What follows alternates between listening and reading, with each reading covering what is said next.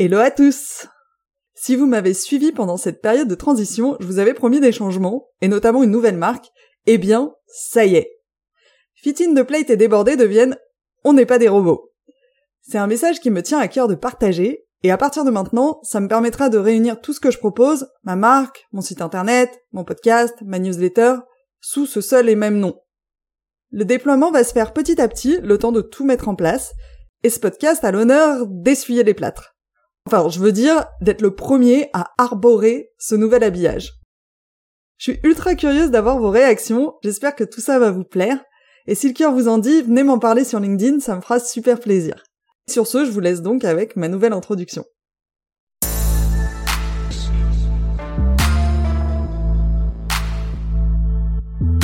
On n'est pas des robots. Difficile de trouver son rythme dans un monde où tout se bat pour notre attention et dans notre job où tout est urgent et doit être fait dans la minute. Doit-on choisir entre un boulot qui nous stimule, où on se voit progresser et qui nous rémunère bien, ou un rythme qui nous convient et nous permet vraiment de profiter du reste de notre vie à côté? La vérité, c'est qu'on n'est pas des robots. On ne peut pas faire toujours plus, toujours plus vite, toujours aussi bien, sans que ça craque. Je vous dis donc bienvenue sur ce podcast qui observe, comprend, questionne et challenge nos modes de vie et nos modes de travail. Pour progressivement nous réapproprier notre temps, notre énergie, notre attention et réussir à les mettre sur ce qui compte vraiment. Pour nous et pour le monde. Je suis Carole Mézia, votre hôte, et je vous souhaite une bonne écoute. Donc, bienvenue dans cette euh, troisième interview de Débordé, je reçois aujourd'hui Emmanuelle Bessez, qui est entrepreneuse depuis plus de 20 ans et actuellement à la tête de Wunjo, qui est un cabinet de conseil et un organisme de formation euh, en qualité de vie au travail. Je reçois Emmanuelle euh, aujourd'hui justement pour parler de qualité de vie au travail ou de QVT, comme on entend plus communément parler, et plus spécifiquement d'une problématique qui, moi, me questionne beaucoup et qui questionne beaucoup de monde, qui est en matière de qualité de vie au travail. Comment faire le tri entre ce qui relève de l'individu et ce qui relève de l'organisation C'est un sujet qui me parle d'autant plus que vous êtes beaucoup à venir me voir en coaching avec cette question de fond qui est c'est moi qui ai un problème euh, et qui doit changer ou c'est une entreprise euh, qui est pas faite pour moi et qui est pas adaptée et du coup je dois changer d'entreprise. C'est une vraie question et forcément la réponse elle est ni binaire ni simple. C'est une question sur laquelle moi j'ai pas encore de conviction euh, très avancée et euh, comme tous les sujets très liés à l'humain, il n'y a pas de vérité absolue sur ces sujets. Néanmoins, je pense qu'il y a quand même quelques repères et euh, je suis ravie d'aborder ces sujets avec toi, Emmanuel, parce que je pense que ça fait un moment que tu te poses la question et que ces repères, en fait, tu vas en avoir beaucoup euh, à nous partager. Donc, bienvenue et merci. Merci Carole de m'accueillir. Avant que je t'invite à te présenter, euh, pour l'anecdote, voici comment je t'ai rencontré. je me baladais sur YouTube. Je ne sais pas si tu te souviens un, peu euh, comment on s'est mis en contact. Donc, je, me baladais sur YouTube et je suis tombée sur euh, une table ronde des rencontres de l'esprit critique de Toulouse sur la place laissée à l'esprit critique dans l'entreprise. C'était absolument passionnant et à un moment, je t'ai entendu poser cette question. Mais dans la réalité, est-ce qu'on attend vraiment des collaborateurs qui se un esprit critique? Est-ce que euh, toutes les entreprises attendent de leurs collaborateurs qui réfléchissent et donc potentiellement remettent en question euh, ce qu'il y a dans l'entreprise, euh, les, ce qui se passe dans l'entreprise? Et de l'autre côté, est-ce que c'est vraiment utile dans tous les jobs d'avoir un esprit critique? Et, et, ces questions m'ont bluffé à la fois par leur pertinence et par leur audace. Et du coup, quand tu m'as proposé de venir sur Débordé, je me suis dit, mais j'ai une chance incroyable et je te remercie mille fois d'être là. Mmh, T'es adorable, Carole. Moi, je suis contente parce que les prises de parole comme ça, à l'occasion de conférences, qu'elles soient présentielles ou distancielles, c'est l'occasion de dispenser des points de vue un peu euh, originaux ou euh, ouais, de sortir un peu des sentiers battus et de dire euh, tout haut des choses que parfois on a tendance à, à, dire tout bas. Je pense que ça y est, on est, on est mûr, on est mature pour oser dire certaines choses et les entendre, les accueillir. Hmm. Et du coup, euh, bah merci pour ça. Et je pense que c'est une des choses que j'essaye de faire avec ce podcast. Donc, euh, du coup, euh, n'hésite pas à y aller. Les gens qui nous écoutent sont assez ouvertes aussi à ce, à ce genre de choses. Donc, voilà. Ok. Emmanuel, pour démarrer cette interview, est-ce que tu veux bien te présenter et nous dire un peu plus sur qui tu es et ce que tu fais avec Wunjo Yes, avec plaisir. Euh, donc, je m'appelle Emmanuel B16, je vais avoir 43 ans. La fin de l'année, ça passe à une vitesse folle. Ça fait 19 ans que je suis à mon compte. Je suis une entrepreneuse, c'est-à-dire que je suis faite pour euh, regarder les choses qui vont pas et essayer de trouver des solutions, les imaginer, mettre en lien les gens pour qu'ils puissent construire des solutions qui correspondent aux problèmes de notre société. Je suis une entrepreneuse euh, humaniste, mais je suis une entrepreneuse euh, sociale et sociétale. Puisque toutes les entreprises que j'ai que j'ai créées jusqu'alors avaient toujours une raison d'être qui était connectée avec des enjeux sociaux et sociétaux. Voilà, jusqu'à ce que, bah, au gré de mon parcours, de la création de plusieurs entreprises, la fermeture aussi de plusieurs entreprises, hein, euh, des, vrais échecs, des échecs euh, qui ont été formatifs, euh, eh bien, je me lance dans cette nouvelle aventure qui s'appelle Wonjo, qu'on a démarré en 2020 avec un collectif. Et donc, Wonjo, qu'est-ce qu'on fait? Alors, on est, euh, on est une entreprise, euh, encore une fois, issue de l'économie sociale et solidaire. Donc, ça veut dire que euh, concrètement, non seulement on est une entreprise engagée en matière de responsabilité de RSE, mais on est une entreprise qui a une raison d'être, fabriquée ensemble, décidée ensemble, formulée ensemble, qui vise à favoriser un, un monde meilleur au travail et puis, on est une entreprise à impact dans le sens où on prône euh, le partage de valeurs, euh, le partage de, de, décisions. Donc ça, c'est sur euh, l'état d'esprit et la, et la nature même de notre, de notre entreprise qui est assez atypique. C'est encore une frange de l'économie qui est assez, assez marginale, en fait, hein, les entreprises à impact. Après, très concrètement, on est un cabinet conseil et un organisme de formation. Et notre spécialité, c'est la qualité de vie au travail. Voilà. D'accompagner des entreprises à mieux prendre soin des travailleurs et des travailleuses. Sujet dont on va parler un peu plus tard.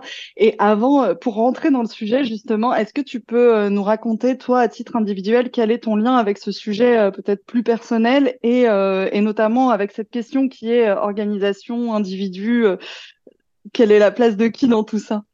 Ok. Euh, alors moi, je porte un regard sur la QVT qui est très empreint des questions de prévention santé-travail. C'est-à-dire que dans la QVT, qui est un champ extrêmement large, on va pouvoir toucher des questions euh, d'organisation, par exemple, du travail. Euh, on va pouvoir parler de dialogue social, d'équité des chances. Et il y a une grande, une grande part de la QVT qui porte sur la santé au travail, donc la façon dont on parvient à préserver notre santé physique, psychologique et sociale, et même, j'ai envie de dire, à, nourrir notre sentiment de, bien-être, donc notre santé euh, au quotidien. Euh, j'ai ce regard-là parce que dans mon parcours, euh, je pense que j'ai pas mal souffert au travail. Et en tant que patron, c'est assez rare de le dire. Alors de le vivre, je pense que c'est très courant, mais de le dire peut-être un peu moins. je suis allée jusqu'à m'auto-maltraiter au point de faire un burn-out en 2015. Et alors le, bon, le vrai, hein, pas celui qu'on fait euh, là en ce moment sur LinkedIn euh, le lundi matin parce qu'on a trop fait la fête euh, et que notre collègue nous ennuie. Hein. voilà un burn-out qui, qui m'a vraiment remis les idées en place et qui m'a interrogé sur mon rapport au travail, sur ce que j'attendais en fait du travail, sur la raison pour laquelle je j'investissais autant autant d'énergie, pourquoi je travaillais autant. Et en fait la question c'était après quoi tu cours, Emmanuel? Tu vois, c'était, vraiment ça le sujet. Et finalement, si moi je me suis posé la question, je pense que plein d'autres se la sont posées. Euh, si moi, alors que j'essaie d'être plutôt euh, euh, réfléchie, raisonnable et responsable, euh, j'en arrive à, m'effondrer et, du coup en cascade à, mettre au tapis toutes mes entreprises, donc avec un impact derrière qui est gigantesque. je me suis dit, il y a un vrai sujet euh, et il mérite d'être euh, d'être regardé avec beaucoup d'humilité. Donc ça, c'est à titre personnel l'expérience même euh, d'une qualité de vie au travail complètement dégradée au point le plus pathogène qui est de, de me désinsérer professionnellement alors que j'étais moi-même une créatrice d'entreprise, une créatrice d'emploi et, moi-même être dans une situation extrêmement euh, douloureuse euh, psychologiquement, alors que chaque jour je donnais de l'énergie, du sourire, de, du dynamisme autour de moi et je véhiculais de l'optimisme. Donc en fait, cette euh, quand tu dis tu te maltraitais, je pense que ça va parler à beaucoup de gens et c'est intéressant, je trouve, de voir que tu peux être ton propre patron et vivre cette qualité de vie au travail qui est dégradée, en tout cas qui te conduit à, un état de santé qui, au burn-out ou un état de santé qui se dégrade. du coup, est-ce que tu as des, exemples, si c'est pas indiscret, de, de choses qui pouvaient se produire? Ouais, bien sûr. Alors moi, je suis livre ouvert, donc euh, donc tu peux y aller, il n'y a pas de souci. Euh, J'aime beaucoup ta question parce qu'en fait, du coup, on plonge directement dans le dans le sujet qui t'anime aujourd'hui sur ce podcast. Euh, J'ai l'intime conviction que euh, la façon dont on se sent au travail, et j'ai presque envie de dire dans la vie en général, est le croisement entre la façon dont nous, on perçoit et on vit notre, notre situation personnelle, donc vraiment tout ce qui se passe à l'intérieur, et ce que l'extérieur nous offre comme expérience à vivre. Et pour moi, c'est d'ailleurs ça qui est extrêmement intéressant et, qui rend la discipline de la QVT extrêmement complexe, c'est qu'on est à la croisée de facteurs individuels et de facteurs situationnels. Donc, ça veut dire que quand un patron arrive à lui-même souffrir au travail, il fait quoi? Il en veut à l'extérieur? C'est la faute de son patron? Ah bah, pas de bol, c'est lui le patron. Il en veut à son manager? Bah, pas de bol, c'est lui le manager. Donc, il en veut à qui? Il en veut à ses troupes. Mais un patron dira jamais que c'est une équipe qui lui fait du mal. Ceux qui vont le dire, il faudra qu'il soit vraiment dans un environnement de confiance. Donc, en fait, euh, quand on regarde le sujet de notre expérience de vie au travail, euh, il faut vraiment le regarder avec euh, un point de vue absolument individuel, parce qu'on est toutes et tous différents, qu'on n'a pas du tout les mêmes besoins, les mêmes aspirations, les mêmes façons de voir les choses ou de réagir. Et puis, il va y avoir des facteurs plus contextuels qui vont venir avoir un impact sur la façon dont on vit le travail. Il y a vraiment cette, euh, systémie, en fait, cette relation entre ces deux, euh, sphères. Hmm. Ok. Et donc rentrons, euh, rentrons dans le vif du sujet. Peut-être tu as déjà un peu abordé le sujet et je pense que ça vaut le coup de euh, peut-être recontextualiser qu'est-ce que c'est que la, la, QVT de manière euh, globale. Euh, donc tu en as déjà un peu parlé, mais je pense que pour les personnes qui nous écoutent et pour qui c'est un sujet un peu flou, peut-être repositionner le sujet et après on rentrera vraiment dans ce sujet-là qui est bah, du coup on fait quoi Qu'est-ce qu'on peut faire à titre individuel et qu'est-ce qu'on peut faire à titre de au titre de l'organisation et comment ça interagit, tout ça. Ok, ok. Bon, alors déjà, QVT, ça veut dire euh, qualité de vie au travail. Alors maintenant, on dit QVCT, qualité de vie et des conditions de travail, mais je fais partie des quelques euh, rebelles qui, préfèrent dire QVT tout court. Euh, le C dans l'acronyme n'a pas amené grand-chose et on pourra y revenir si tu le souhaites.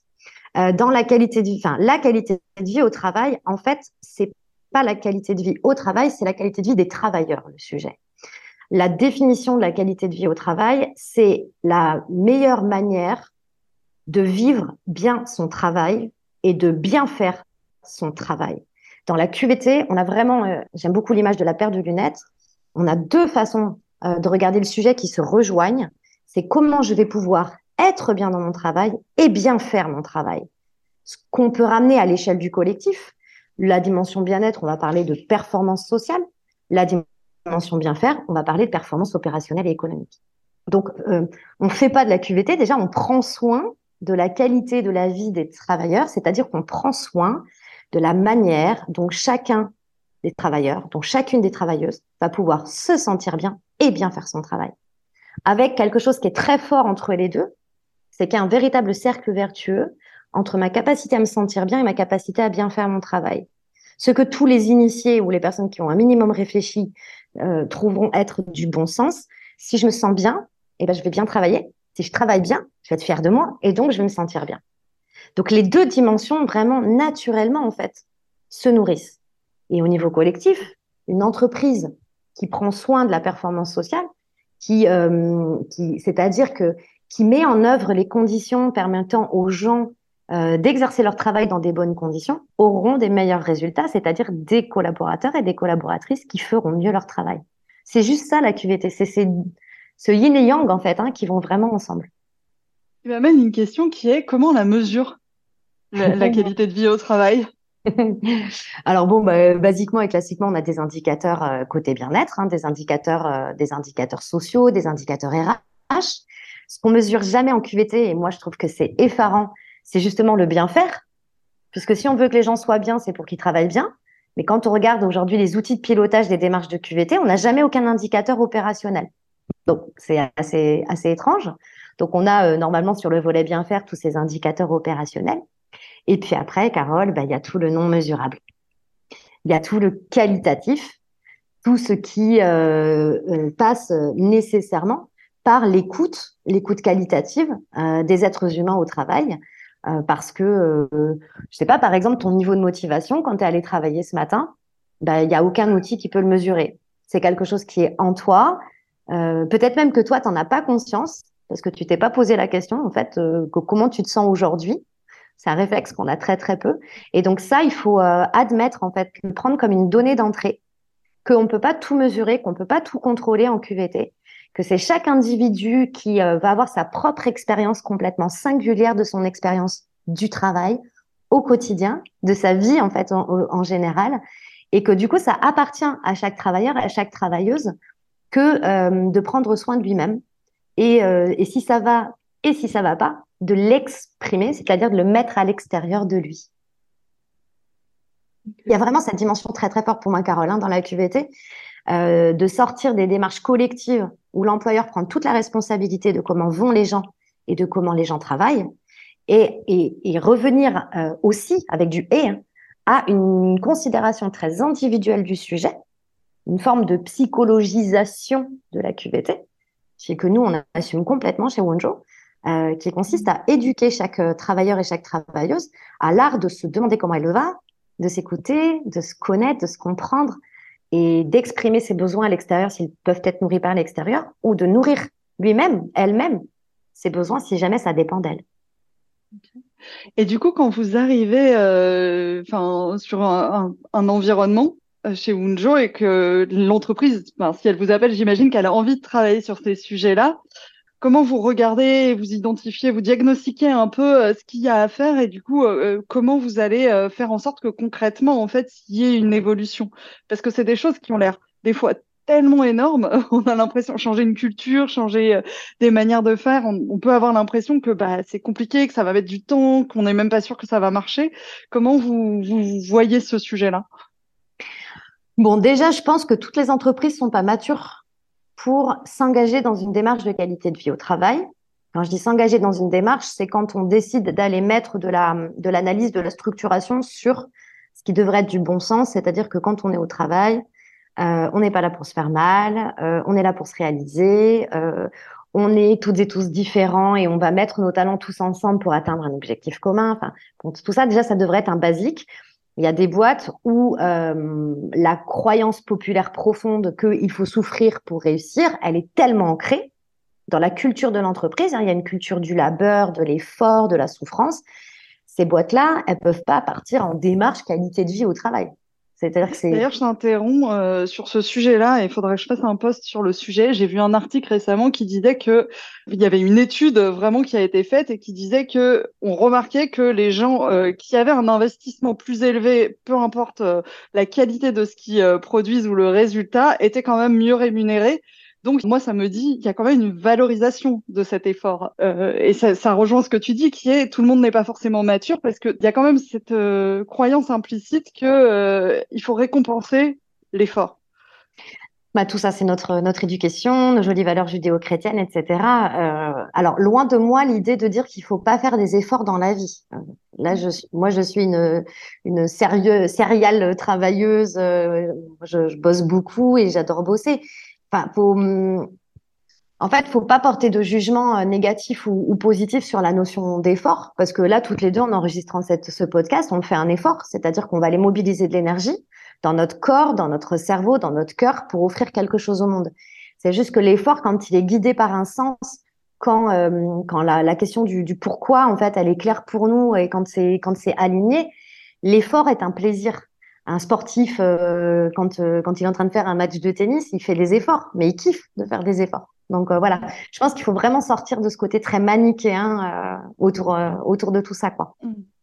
Donc en tout cas, pour en revenir à ta question, je te disais, bon, pour moi déjà, toutes les entreprises sont pas matures à, à s'engager dans une vraie réflexion de qualité de vie au travail.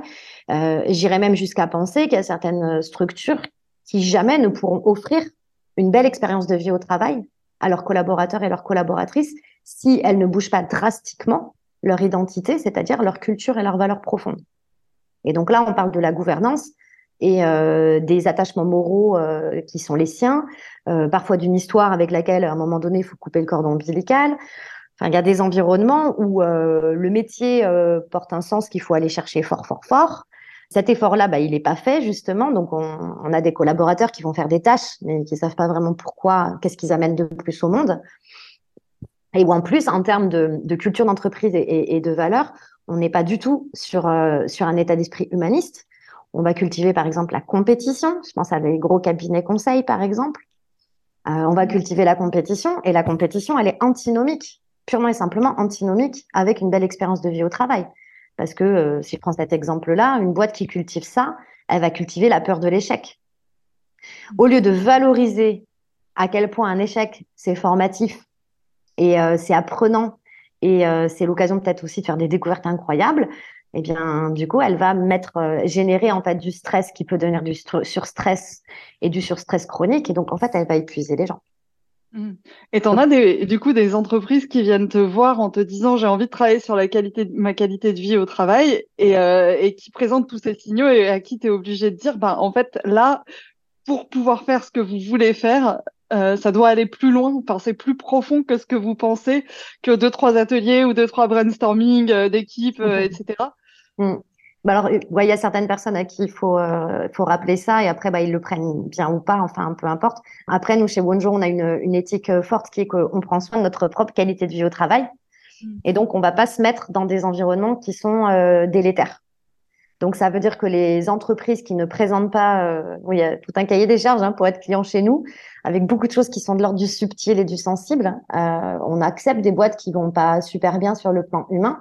Mais par contre, euh, il faut absolument qu'il y ait une gouvernance qui soit engagée, euh, des managers prêts à se remettre en question, euh, la volonté, ouais, l'ouverture d'esprit et, et, une âme d'entreprise qui s'est peut-être perdue, tu vois, dans le temps.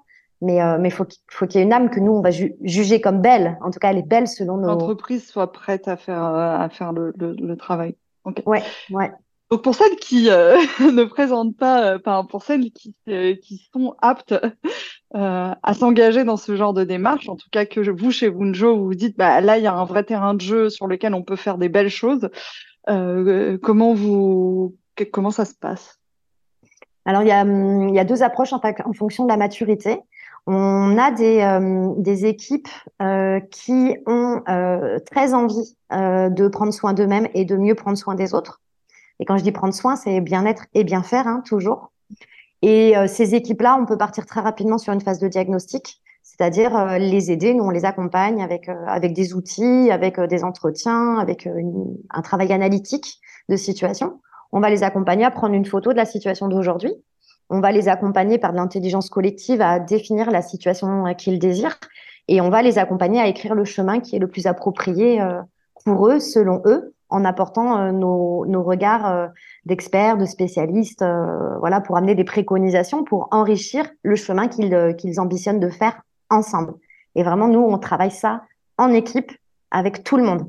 On fait du bottom-up, c'est-à-dire qu'on arrête de donner le pouvoir à la direction dans sa tour blanche, de décider de ce qui va permettre à Madame Michu au service compta de se sentir mieux et de mieux faire son travail. Voilà. Donc on a une approche d'audit et de diagnostic et d'accompagnement qui est plutôt, plutôt original euh, autour des besoins des travailleurs. On pourra y revenir si tu veux.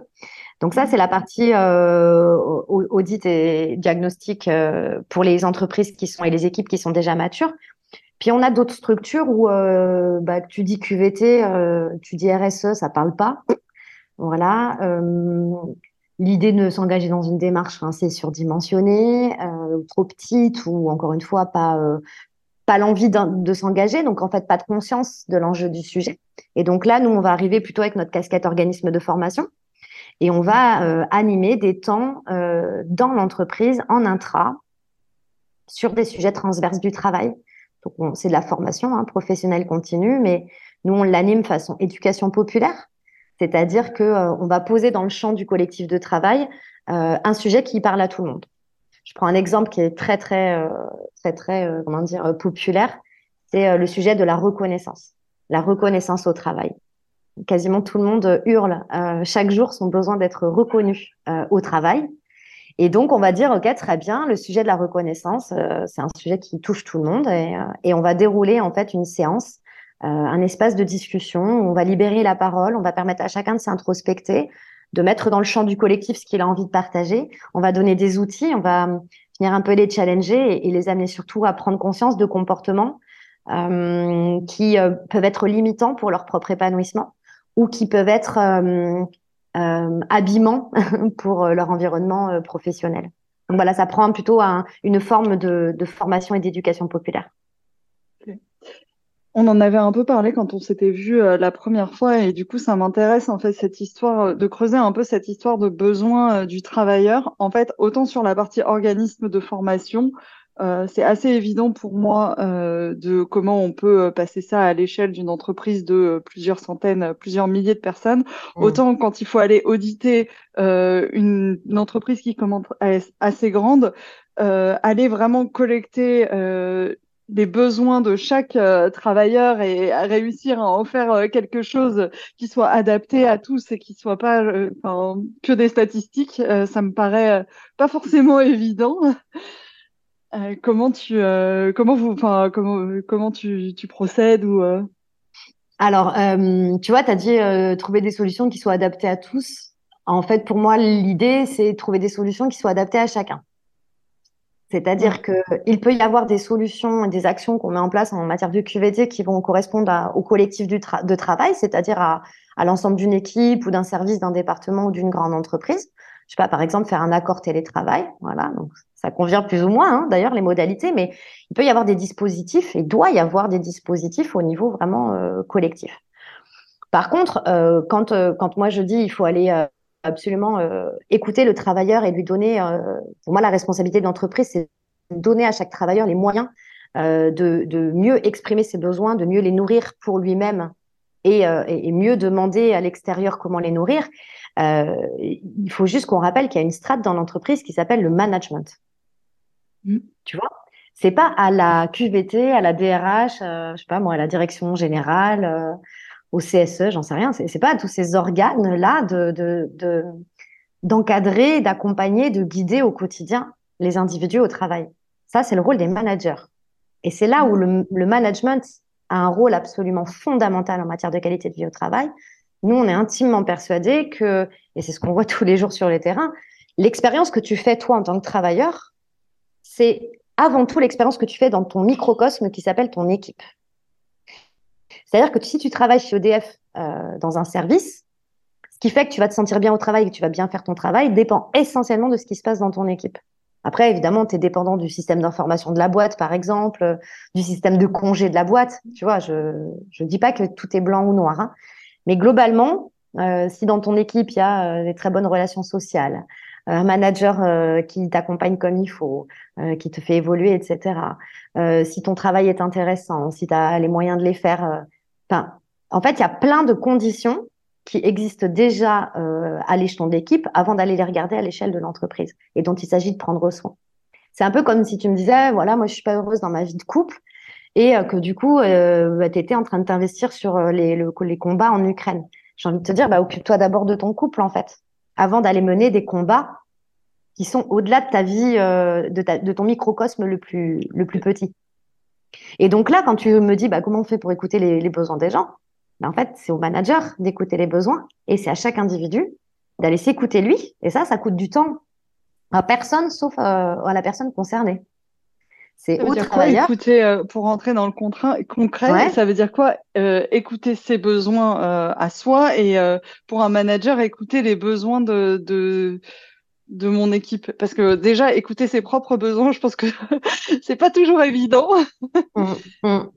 Alors, je, bah, tu touches un, point qui est fondamental, c'est qu'il y a, il y j'allais dire à mon sens, mais non, à notre sens, hein, on est nombreux à le penser, euh, on a une carence éducative. C'est-à-dire que toi, moi et la plupart des Français, euh, bah, à l'école, on nous a pas parlé du mot besoin, si ce n'est qu'on avait peut-être besoin d'une gomme. On avait besoin de choses très concrètes. On nous a pas éduqués à nos besoins euh, psychologiques. Et nos parents, ils n'ont pas forcément eu euh, non plus cet éveil, cette capacité à nous accompagner euh, dans le diagnostic et l'écoute de nos besoins et potentiellement la satisfaction par nous-mêmes de nos besoins. Voilà, le, le parent a, beaucoup cette posture de je crois savoir quel est ton, besoin et, je, te, je te fournis en fait ce dont tu as besoin pour calmer euh, le, stress interne, quoi, quelque part. Donc, euh, donc ta question, elle est hyper pertinente parce que déjà à la base, on, on a un problème, c'est que on, on, reproche plein de choses à l'extérieur, on se plaint de choses qui ne vont pas, mais en fait, on, on a juste planqué une clé euh, quelque part dans notre cœur, dans notre cerveau, qui est celle qui permet d'accéder à un vrai diagnostic de ce qui se passe à l'intérieur. Et je crois profondément que euh, les psychos du travail, les coachs, euh, tous ceux qui accompagnent les humains sont des, des, personnes qui sont en charge de euh, permettre à chaque individu d'aller retrouver cette clé.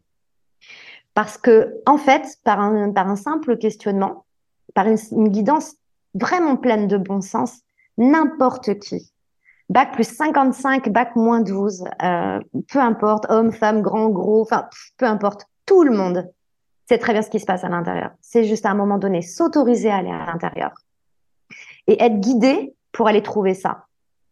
Et on est obligé d'être guidé. C'est pas parce que j'essaye de vendre euh, des prestations de coaching ou de psycho du travail, mais mais, mais ces gens-là, euh, toi, Carole, et, tous les pères qui sont autour de nous, je crois que leur rôle profond, c'est vraiment ça c'est d'aider les gens à se reconnecter à leur singularité, à ce qui se passe à l'intérieur, mettre des mots et poser les bonnes questions. Et je crois que quand tu as fait l'exercice une ou deux fois, après, euh, tu montes très vite en autonomie parce que c'est grisant d'apprendre à se connaître. Tu vois des solutions, enfin, moi, ce que je perçois, c'est que du coup, tu vois des solutions que tu ne voyais pas puisque tu as posé la, bonne question euh, aussi. Euh... Ouais, alors après, je, je ferai une distinction entre les besoins et les solutions. Pour moi, vraiment la première étape, donc je, je, m'autorise, je me donne la permission d'aller regarder à l'intérieur. Oui, je suis un sujet, je suis un sujet pour moi-même. Euh, ok, ok, je pense pas la même chose que tout le monde, je ressens pas la même chose, je suis unique. Ok, donc je m'autorise, je vais à l'intérieur, j'identifie en fait quels sont mes besoins, ceux qui sont nourris, ceux qui sont pas nourris. Et l'étape d'après, c'est l'étape transformative où maintenant que j'ai une photo de euh, comment je vais, ce qui va, ce qui va pas, euh, ce qui va bien et qu'il faut nourrir, qu'il faut continuer de protéger comme dans un couple. Puis ce qui va pas, est-ce qu'il faut là où il faut partir en, amélioration. Euh, après, il y a l'étape de comment je fais très concrètement. Et c'est là où je vais aller chercher des solutions. Où l'extérieur peut être très intéressant parce que nourricier en solution, un manager, un collègue, un coach, etc. Mais je crois aussi qu'on a beaucoup de solutions à l'intérieur. Quand je vois aujourd'hui, il y a des problèmes de conflit partout. Les gens, ils se parlent pas, ou ils se parlent mal, ou ils se mécomprennent. Il, y, a, toujours euh, un mal exprimé s'il y a un malentendu. Enfin, voilà. Euh, enfin, il, y a une, par une simple introspection, en fait, tu as la capacité à voir, très honnêtement, toi, avec toi, en fait, à quel moment tu as été à côté. Les gens, ils sont pas cons, quoi. Faut arrêter de penser qu'ils sont débiles. Ils ont plein de ressources à l'intérieur. Jamais, du coup, euh, je, scénarise un peu le truc, mais mm. moi, j'ai identifié mon besoin, chose que je n'avais jamais faite et tout, euh, mais je peux me retrouver en fait avec des gens autour de moi, des collègues, des managers, des clients, qui eux euh, n'ont pas, enfin, n'ont pas du tout ce réflexe et, et, et, et voilà. Donc, qu'est-ce qui se passe si je j'ai un besoin que j'arrive pas forcément à le remplir dans, dans, mon, dans mon contexte toute seule. Mm. Euh, J'en sais rien. Euh, typiquement, je me suis rendu compte que la majorité des tâches qu'on me confiait, euh, ça me, enfin, ça me. C'était inintéressant. Ouais, voilà. inintéressant. En tout cas, moi, j'y mets pas de sens. Et c'est des choses que, enfin, voilà, j'ai fait tellement de fois que je l'ai fait en mode pilote automatique et que c'est ça mon besoin. En fait, c'est d'avoir un peu plus de stimulation et que je vais voir les gens qui peuvent. Enfin, typiquement, je suis payée pour faire mon travail, donc euh, voilà, et que il n'y a pas de enfin, que c'est pas compris ou que c'est pas euh, c'est là où euh, on va être dans la, la solution euh, que je disais au début qui est bah là c'est peut-être le moment de de changer ou de alors ouais. Alors oui oui Carole ça peut être le moment de changer c'est-à-dire, à un moment donné, je me rends compte que euh, le métier que je fais est, absolument inintéressant, que j'évolue pas, que je m'épanouis pas, que je me réalise pas, je suis pas nourrie intellectuellement. Enfin, je suis en train de dessécher, quoi, comme une feuille, comme une fleur qui est en train de faner. Euh, moi, je vois des gens qui sont dans ces situations-là et qui n'ont jamais exprimé que ça allait pas. C'est-à-dire qu'ils n'ont pas dit à leur manager, je sens que je suis en train de faner. Ou tu sais, je t'ai dit il y a trois semaines, il y a, six mois que j'étais en train de faner. Là, je crois que je fane vraiment. Non, non, les, gens, ils gardent pour eux. Ils n'expriment pas à l'extérieur ce qu'ils pensent et ce qu'ils ressentent. Ils ont toujours peur d'être jugés, peur de plus être aimés par euh, papa le manager ou, euh, ou peur d'être viré ou peur d'être déclassé. Enfin, c'est que des peurs. Donc, du coup, ils prennent sur eux. Et en fait, c'est là où on peut passer en format un peu auto-maltraitance. C'est-à-dire qu'on va en vouloir à l'extérieur de ne pas reconnaître notre mal-être, alors que notre mal-être, nous-mêmes, on ne l'a pas dit. Donc, euh, Quand je suis manager, du coup, comment je favorise l'expression de ce besoin-là? Parce que je pense que mm. c'est pas forcément évident. Il y a quand même un lien hiérarchique entre les deux. Mm. C'est-à-dire que si moi je suis un collaborateur, mon manager, in fine, on n'est pas à égalité euh, dans l'entreprise.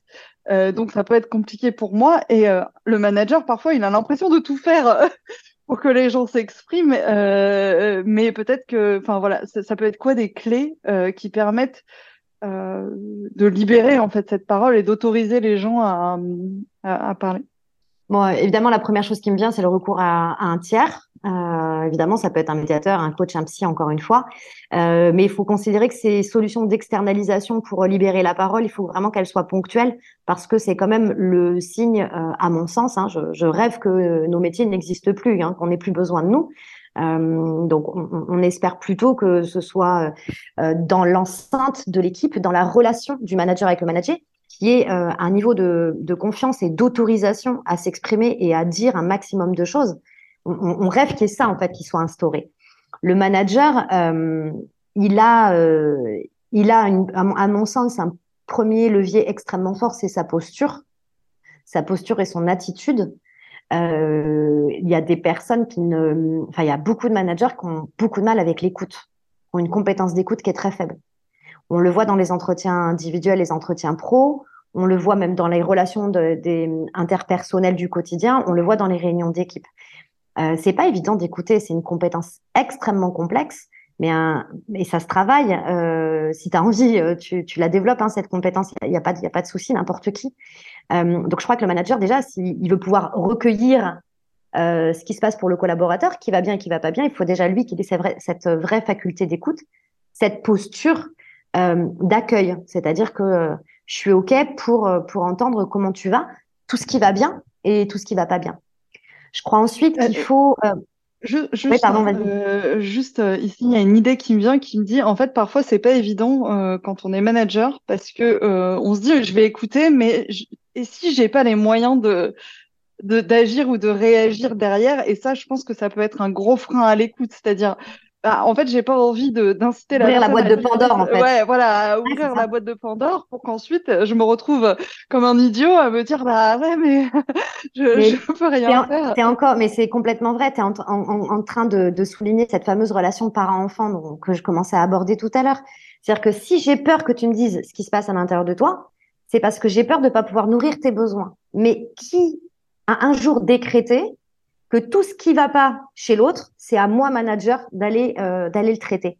Pour... Est-ce qu'il y a marqué je suis collective Bien sûr. Est-ce qu'il y a marqué je suis une solution tout un inconscient, euh, plein d'injonctions inconscientes implicites sur le hein fait que euh, c'est le manager qui doit gérer euh, tout, ça. Tu vois, on va prendre un exemple sur le sens.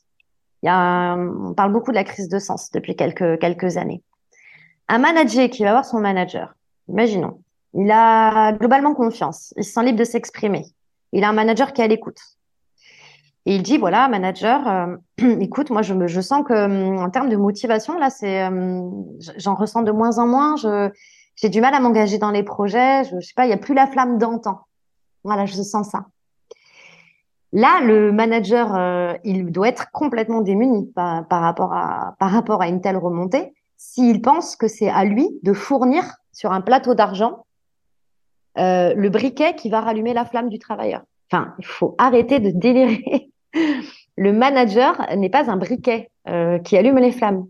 Le manager, son rôle, c'est d'accompagner, c'est de guider, c'est de montrer euh, une façon de faire, d'ouvrir des voies, déjà d'écouter, d'accueillir et de dire d'accord, mais ok, donc donc j'entends et, et, donc comment tu le vis? Pas bien, d'accord. Bah écoute, déjà je te remercie de me le dire. Euh, je l'accueille, euh, je comprends, euh, c'est t'es sans doute pas le seul, moi-même ça m'est déjà arrivé. Bon, ok. Dis-moi, quand tu étais motivé, quand tu sentais qu'il y avait la flamme, qu'est-ce qui se passait pour toi? C'était à quelle période? C'était quoi qui te faisait vibrer?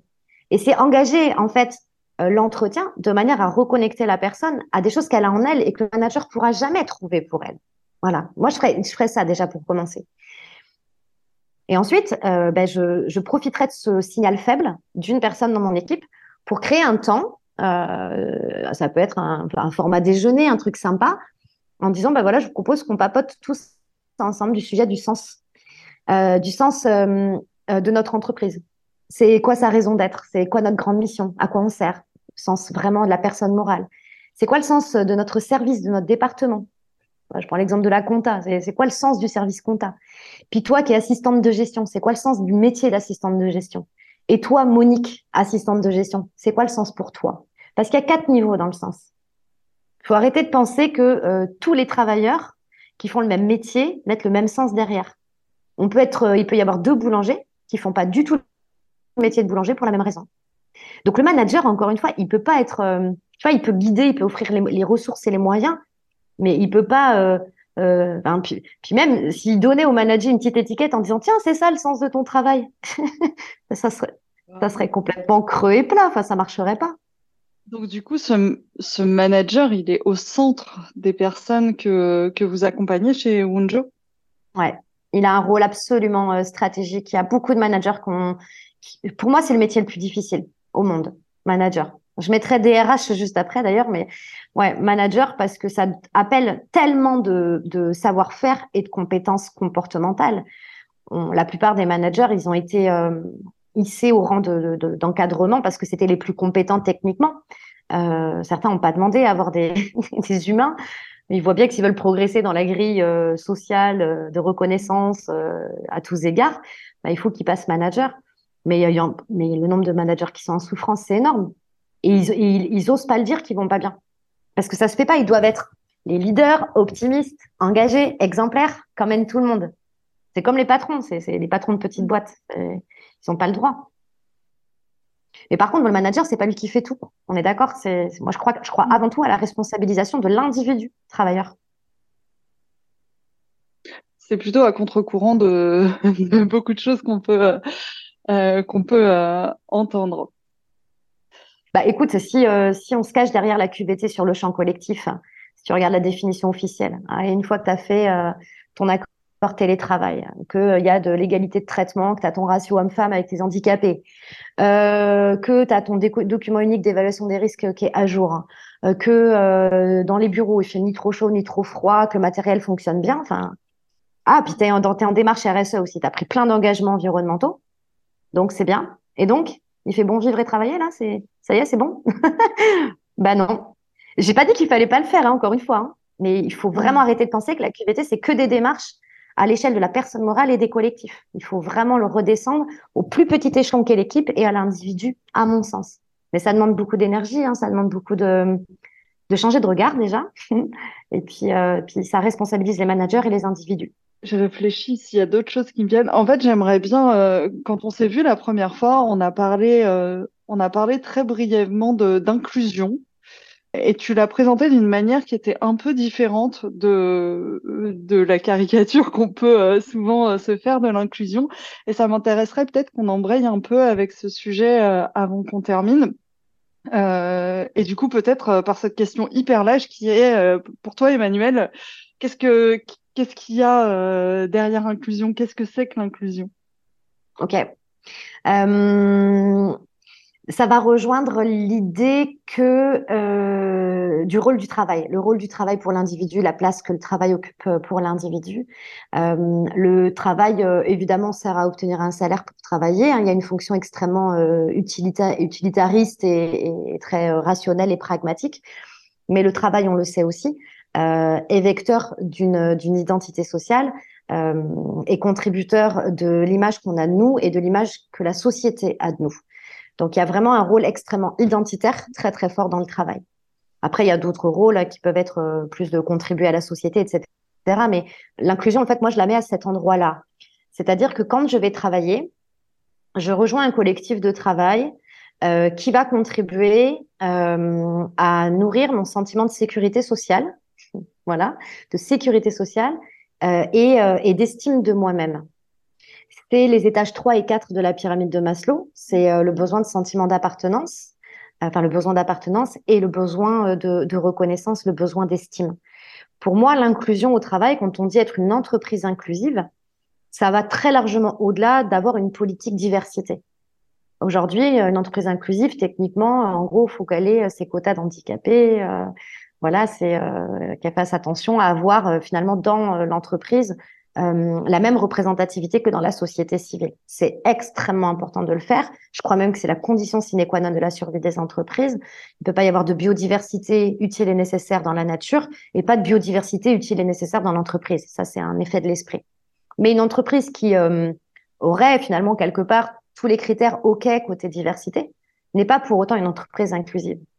Parce que euh, si toi, Carole, je sais pas moi, secrétaire de direction, chaque jour tu vas bosser et dans ton collectif de travail, t'as pas du tout l'impression de faire partie de ce collectif. Si t'as pas, euh, si pas une place qui est claire et qui est respectée, si tu te sens pas apprécié en tant que personne, si tu ne reçois pas de reconnaissance à la fois pour tes efforts et pour tes résultats, si tu n'es pas estimé en tant que professionnel, alors tout ton besoin de reconnaissance, ton besoin d'appartenance plutôt, euh, et de reconnaissance, du coup, euh, sera entaché et donc, tu feras une expérience de vie au travail qui sera excluante. Donc, l'entreprise peut pas être inclusive sous prétexte qu'elle a la variété des profils dans son entreprise. Il faut qu'elle prenne soin que chacun des travailleurs et des travailleuses euh, puisse ressentir un sentiment de sécurité psychologique profond euh, dans son collectif de travail, euh, en se sentant euh, bien euh, avec ses pairs, avec ses collègues, avec son manager, etc. qu'il y trouve sa place et, qu'il ait l'impression qu'il a qu'il apporte qu'il grandit grâce à ça, qu'il contribue. Voilà, qu'il contribue. Pour moi, c'est ça une entreprise, euh, une entreprise inclusive. Et du coup, ça revient à, euh, et c'est ce qu'on se disait la dernière fois, à se dire en fait, euh, je considère les individus individuellement et je la rapporte individuellement via tout ce qu'on s'est dit juste avant, en fait, ce dont ils ont besoin pour bien euh, se sentir dans leur travail et bien euh, faire leur travail, indépendamment de euh, leur catégorie, enfin je sais pas comment dire, leur démographique. J'ai le mot qui me vient ah en anglais, leur catégorie démographique. Ah oui, c'est ça. Bah, je prends un exemple tout simple dans les dans les signes de reconnaissance, dans la façon dont on peut donner de la reconnaissance à un travailleur. Il y en a plein qui disent bah moi je veux une augmentation. Voilà, le salaire, l'argent, ok. Bon, moi, je suis patron, j'ai aucun problème avec ça. Allons-y. Il y a plein de boîtes qui ont de l'argent et pourraient en donner davantage. En fait, les études prouvent que quand tu donnes une augmentation à quelqu'un, eh bien, au bout de deux mois, l'effet bénéfique de l'augmentation s'effondre. Ce qui veut dire que peut-être que l'individu avait besoin d'un signe de reconnaissance, peut-être qu'avoir de l'argent, bah, c'est cool, euh, on le refuse pas, tu vois, bien sûr. Mais sauf que euh, l'endroit où sa faille personnelle, sa blessure personnelle ou son besoin personnel, il se trouve pas au niveau matériel et financier. Ça va être par exemple euh, avoir un manager qui va lui donner davantage de temps, être présent pour lui, lui offrir de la disponibilité. Ça, c'est un signe de reconnaissance. Je t'accorde de la valeur à toi en tant que manager euh, parce que quand tu as besoin de brainstormer ensemble pour que ton travail soit encore plus puissant et t'estimes que moi je peux t'amener quelque chose, bah, je te donne du temps. C'est un magnifique signe de reconnaissance de donner du temps. Ça peut être, euh, bah voilà, on, a atteint les objectifs, euh, je l'annonce en réunion d'équipe, et puis mm, je dis en gros bravo à tout le monde, et je m'en vais. Sauf qu'il y a peut-être euh, Jacqueline. Jacqueline, elle, son langage de la reconnaissance, c'est les paroles valorisantes. Et Jacqueline, elle aurait aimé en fait que son manager, vienne lui dire, Jacqueline, tu as joué un rôle absolument fondamental en fait dans ce dossier, dans ce projet. Et cette réussite collective, eh ben, elle est aussi grâce à toi, et, et, je te remercie profondément. Et je compte sur toi pour la suite. Et, et voilà, et euh, ta recette du succès, euh, à l'occasion, euh, on se pose, on en discute pour qu'on puisse peut-être la transmettre avec les autres. Voilà, c'est en fait c'est tellement basique ce que je dis, c'est tellement du bon sens que tu vois, enfin je, en en parlant avec toi, je prends la mesure de, de à quel point on peut faire plein d'erreurs de, de, management et de, et de façon de relationner euh, par, par ignardise. Il n'y a pas de mauvaise intention. Je crois pas qu'il y ait des, beaucoup de gens vraiment profondément mauvais, quoi. Par présupposition aussi parce qu'on va projeter que la personne, elle va recevoir la reconnaissance telle que nous, on l'aurait euh, euh, reconnue. Et c'est intéressant que tu dises ça, je te l'avais déjà dit, parce que j'ai fait euh, un, un, podcast entier sur les langages de la reconnaissance au travail. Donc, euh, si vous avez envie de, si vous écoutez ça et que vous avez envie de creuser un peu plus loin, euh, je peux, enfin, je vous, ça doit être un des premiers épisodes longs du podcast. Donc, donc, vous pouvez aller voir. Tu sais, cet adage qui dit euh, ne fais pas à autrui ce que tu ne voudrais pas qu'il te fasse. Sous-entendu, fais à l'autre ce que tu voudrais recevoir. Je trouve que c'est d'une connerie sans nom. Euh, si on reste sur les langages de la reconnaissance, euh, imaginons que toi, Carole, euh, tu as besoin de contact physique, tu as besoin de gestes, tu as besoin de quelqu'un qui, qui va te faire ça sur ton épaule pour te dire que tu es quelqu'un d'important. Les et auditeurs que, qui me connaissent bien vont savoir qu'il ne faut pas me toucher. Donc, euh, ben voilà. c'est super intéressant. imaginons que toi, tu détestes être touché, mais que la personne en face, elle, elle, a, elle, a, elle est hyper tactile et elle, elle, part du principe que pour montrer à quelqu'un qu'il a de la valeur pour elle, elle, elle le touche. Mais toi, si ton manager, il te tripote, tu vas péter les plombs. Et donc, son intention, elle était très belle, mais c'est déconnecté. Est-ce que est-ce qu'on se raconte comme ça aux gens? Et, et, et soyons clairs, c'est pas de l'ordre de l'intime parce que souvent, moi, on, m'objecte ça. On me dit, mais Emmanuel, euh, voilà, il faut établir des frontières. Euh, mais on ne parle pas de position sexuelle. Mm. On parle de juste, moi, quand je suis au travail, de quoi j'ai besoin pour savoir que j'amène de la valeur au collectif. Mm. Et ce sujet-là, il est quasiment jamais abordé. C'est fou. Non. Parce qu'on présuppose, je pense beaucoup. Parce qu'on présuppose. Ouais. Et parce qu'on on n'a toujours pas compris que l'autre il fonctionne pas de la même manière que nous. Enfin si, on finit par le comprendre et du coup c'est on flippe donc euh, bah, donc donc on, on, coupe encore plus la communication parce que c'est ce que tu disais tout à l'heure. Si j'ouvre la porte en fait, tu vas me dire des trucs que je suis pas capable d'accueillir. Donc mm. euh, donc au secours. Mais ces managers euh, eux-mêmes, hein, euh, eux-mêmes ils sont managés, hein, les managers. On oublie souvent ça. Hein. Ouais. Qui vivent avec côté et il y a un côté de, d'exemplarité qui est, euh, qui est très important. C'est-à-dire que si toute la chaîne euh, n'a pas l'habitude de ça, bah, c'est difficile en fait. On va avoir tendance à se dire quand même, il y a, y a on a des biens implicites qui font qu'on va se dire, bah, si mon manager il fait comme ça, c'est que c'est comme ça que ça doit être fait. Même si on n'est pas toujours à l'aise, nous-mêmes, euh, on n'a pas forcément beaucoup d'autres modèles ou, et, et, du coup, ça rend la tâche d'autant plus compliquée. Ah ouais, complètement. Tu vois, je vais prendre l'exemple de l'entretien professionnel. C'est quand même un. Quand on dit, mais quel est, quel est le, rôle du manager, en fait, euh, dans, dans tout ça, avec euh, la partie collective et la partie individuelle euh, Manager, il a sa relation interpersonnelle du quotidien avec ses managers, il a des, des, rituels, après, ça va être des réunions, des séminaires. Puis il a un temps extraordinaire qui est dédié, qui est obligatoire juridiquement, en plus, enfin, légalement, qui s'appelle l'entretien professionnel. Il euh, faut savoir que pour beaucoup de salariés, c'est un moment qui est, angoissant, qui est absolument pas confortable. Se retrouver en tête à tête, là, on, a un créneau d'une heure, qu'est-ce qu'on va se raconter, etc. Il faut savoir qu'il y a plein de managers qui flippent aussi. C'est un temps qui est, qui est bon. Moi, j'invite juste. Euh, qu'est-ce qui empêche les managers et les managers de euh, un jour de faire une petite réunion de travail, deux heures pendant un déjeuner, encore une fois. Hein sur alors l'entretien pro, euh, comment vous le vivez, comment on peut faire en sorte que ça soit un moment qui soit à la fois constructif et agréable pour vous, manager, et pour moi, manager. Comment on fait? Est-ce que c'est dans les sujets qui sont abordés? Est-ce que c'est euh, dans le cadre, dans le contexte? Est-ce que Ok, et, euh, et, que le manager dise, bah, moi, mon objectif, il, est que vous soyez tous performants, et, et, je sais que pour que vous soyez tous performants, il faut que vous soyez bien. Donc, j'ai envie d'entendre ça comment je vais pouvoir rendre cet entretien professionnel euh, performant et comment je vais vous permettre euh, de vivre cette expérience de la manière la plus agréable possible. Et vice-versa. Parce que le manager, lui aussi, euh, il est une personne à considérer. quoi.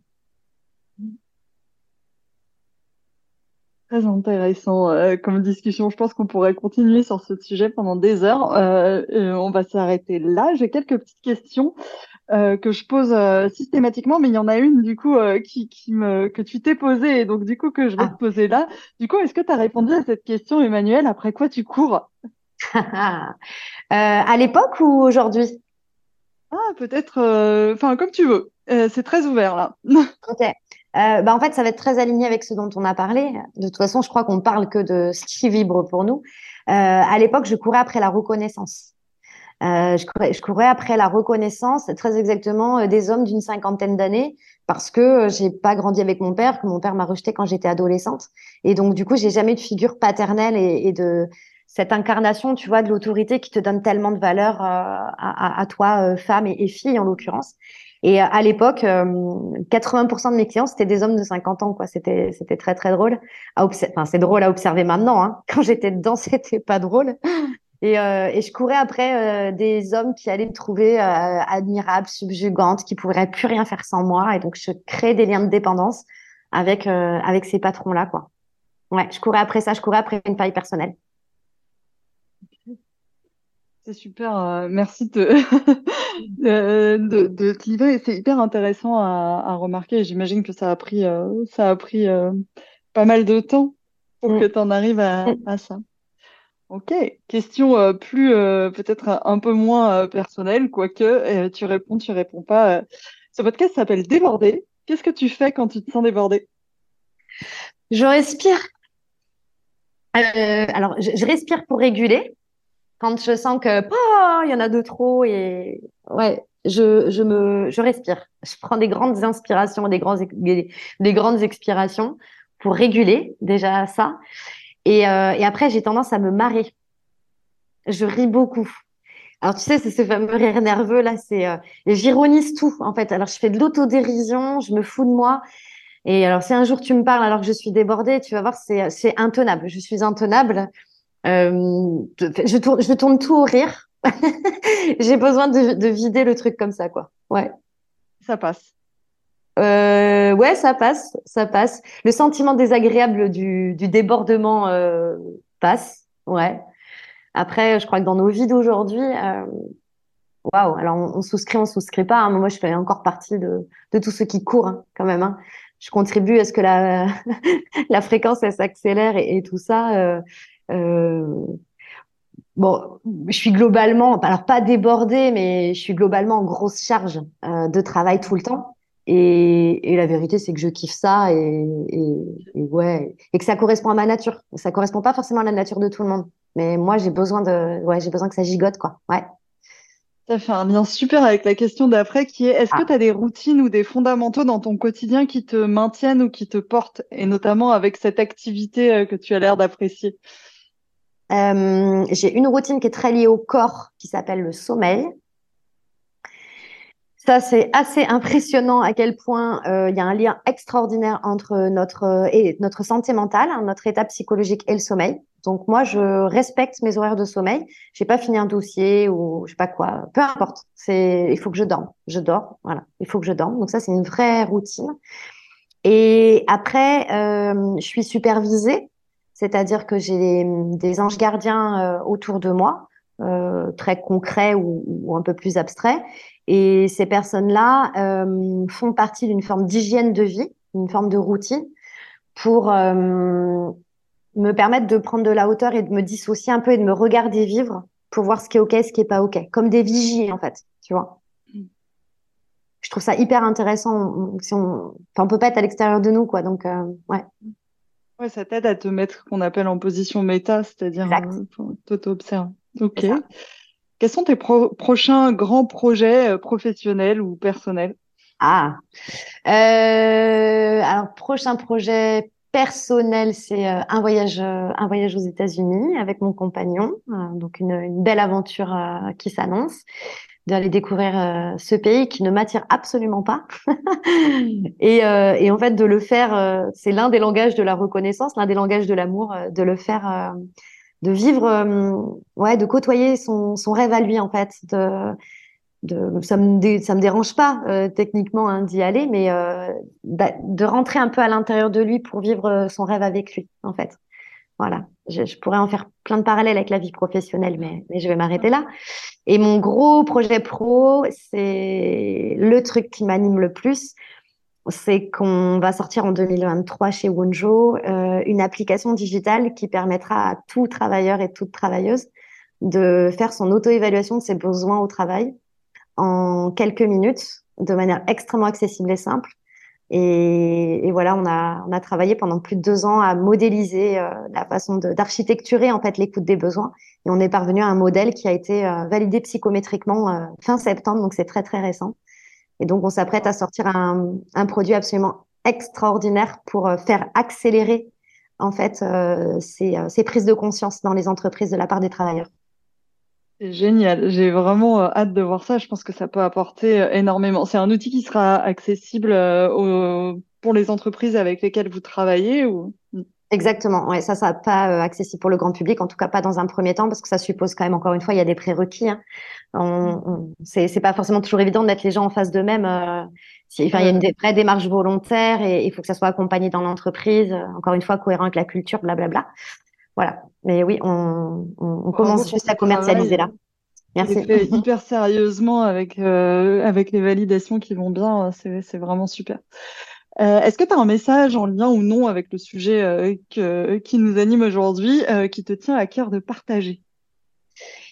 Donc la réponse elle est oui, mais ça tu t'en doutais. ouais, il y a, un truc, c'est plutôt toi qui me le qui me le souffle par qui tu es, par ce que tu fais. c'est l'histoire des rails, des rails de la vie. je crois profondément, pour l'avoir observé, vécu moi-même, que on, a fait des choix professionnels étant plus jeune, on en fait encore aujourd'hui parce que chaque jour quand on ne choisit pas, on choisit quand même, qui euh, qui correspondent à ce qu'on attend de nous, qui correspondent pas vraiment à qui on est et à ce qui est bon pour nous. Et voilà, si j'avais une baguette magique et que je pouvais exaucer un vœu, euh, ça serait même pas pour euh, ma vie perso. je voudrais que tous les êtres humains de cette planète se déshabillent des attentes de, le, de, leur, euh, de leur entourage, de leur entourage personnel, de la société, etc., mais surtout de l'entourage personnel, et euh, s'autorisent à être vraiment qui, ils sont, euh, à vivre la vie qu'ils ont envie d'avoir, en fait, à péter les, péter les cadres, à arrêter de donner leur accord à, à, des choses qui, auxquelles ils ne souscrivent pas. Ouais, je ferais ça. Mais c'est l'histoire des rails, tu vois, de pas être sur les bons rails, en fait, de notre vie, d'être sur les, des rails qui sont pas les nôtres. Mmh. Si vous écoutez ça, c'est une invitation. Posez-vous vraiment la, enfin, je vous invite vraiment à vous poser la question. En fait, si vous avez entendu ça et qu'il y a quelque chose qui a résonné, juste prenez deux minutes après l'épisode qui va bientôt se terminer pour, euh, pour vous poser cette question, en fait. Pour de vrai, parce qu'elle est importante. C'est votre vie et il y a personne qui peut la conduire euh, à votre place. Donc, euh, donc merci pour ce message qui est très beau. Est-ce qu'il y a un livre ou un contenu ou une œuvre que tu apprécies et que tu conseilles régulièrement? Alors, euh, j'ai presque envie de dire euh, oui et non, euh, parce que tu sais, tout à l'heure, quand on parlait des solutions pour aller, pour prendre soin de notre bien-être, on, a parlé d'aller chercher des ressources à l'extérieur et typiquement des lectures, des podcasts, des sites, machin, il y en a plein. Euh, je crois que Google euh, répondrait mieux que moi à la question et les avis utilisateurs. Moi, j'ai plutôt envie de dire, euh, avant d'aller chercher des livres et des inspirations, vous allez, je sais pas, passer trois heures à lire un bouquin, allez passer trois heures le cul dans une forêt. Allez chercher plutôt des offrez-vous plutôt le temps de rentrer en dialogue avec vous-même vous voilà de alors de marcher euh, je sais pas dans la nature euh, vous asseoir au pied d'un arbre et euh, aller connecter toutes les ressources que vous avez à l'intérieur. C'est impressionnant. Tout, toute la créativité toute la connaissance qui sont complètement enfouies à l'intérieur de nous auxquelles on n'a pas accès. Vous êtes une merveilleuse chacun d'entre vous vous êtes une merveilleuse bibliothèque. J'ai pas dit qu'il faut pas aller chercher des ressources à l'extérieur. Mais déjà ça fait un bien fou, en fait, se reconnecter à sa propre puissance aussi.